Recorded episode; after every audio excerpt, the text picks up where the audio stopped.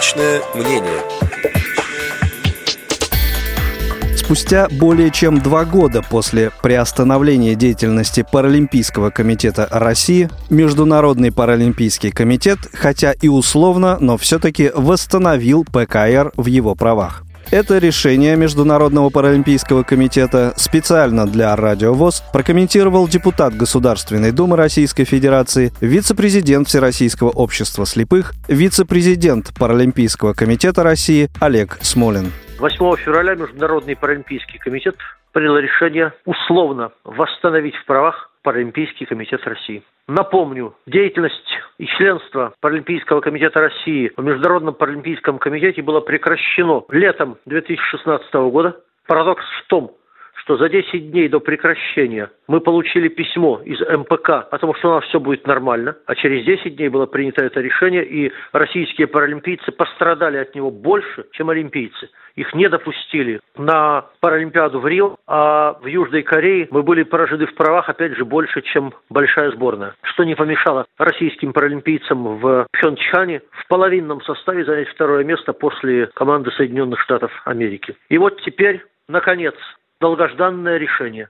Оно далось не просто так. Если мне память не изменяет, было выставлено 69 критериев, которые мы должны были выполнить. Абсолютно большую часть мы выполнили, за исключением двух. Оба зависели не от нас.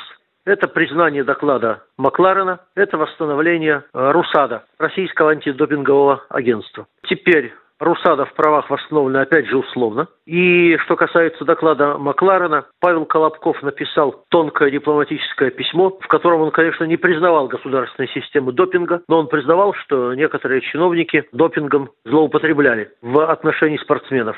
Это и доказывать не надо было. Родченков, который злоупотреблял, об этом сам и говорил. Я думаю, что это большая победа Паралимпийского комитета России во главе с Владимиром Лукиным и Павлом Рожковым, на которого выпала основная часть технической и не только технической работы.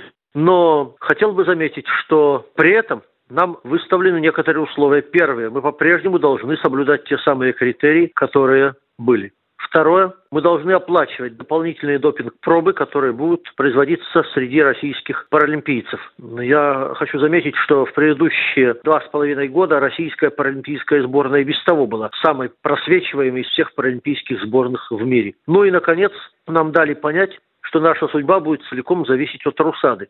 Если вдруг после специальных исследований Русада вновь потеряет свой статус, то вслед за ней потеряем статус и мы, Паралимпийский комитет России. Но, во всяком случае, все, что зависит от нас, сделано. И сейчас перед российскими паралимпийцами открываются возможности участия во всех соревнованиях, включая чемпионаты мира, которые проводятся под эгидой Международного паралимпийского комитета и, соответственно, возможности участия в Олимпиадах Токио в 2020 году и в Пекине в 2022 году. Переплюнем через левое плечо. Надеюсь, что все-таки Русада свой статус сохранит, вместе с ней и мы. В любом случае, это большая победа, доказывающая, между прочим, что российский паралимпийский спорт сплошь и рядом был без вины виноватым. Я просто напомню, что когда мы посчитали количество установленных нарушений российских паралимпийцев на почве допинга, поделили это на количество лет и количество видов спорта, оказалось, что на один вид спорта за один год приходится не более одного, а вообще-то менее одного нарушения.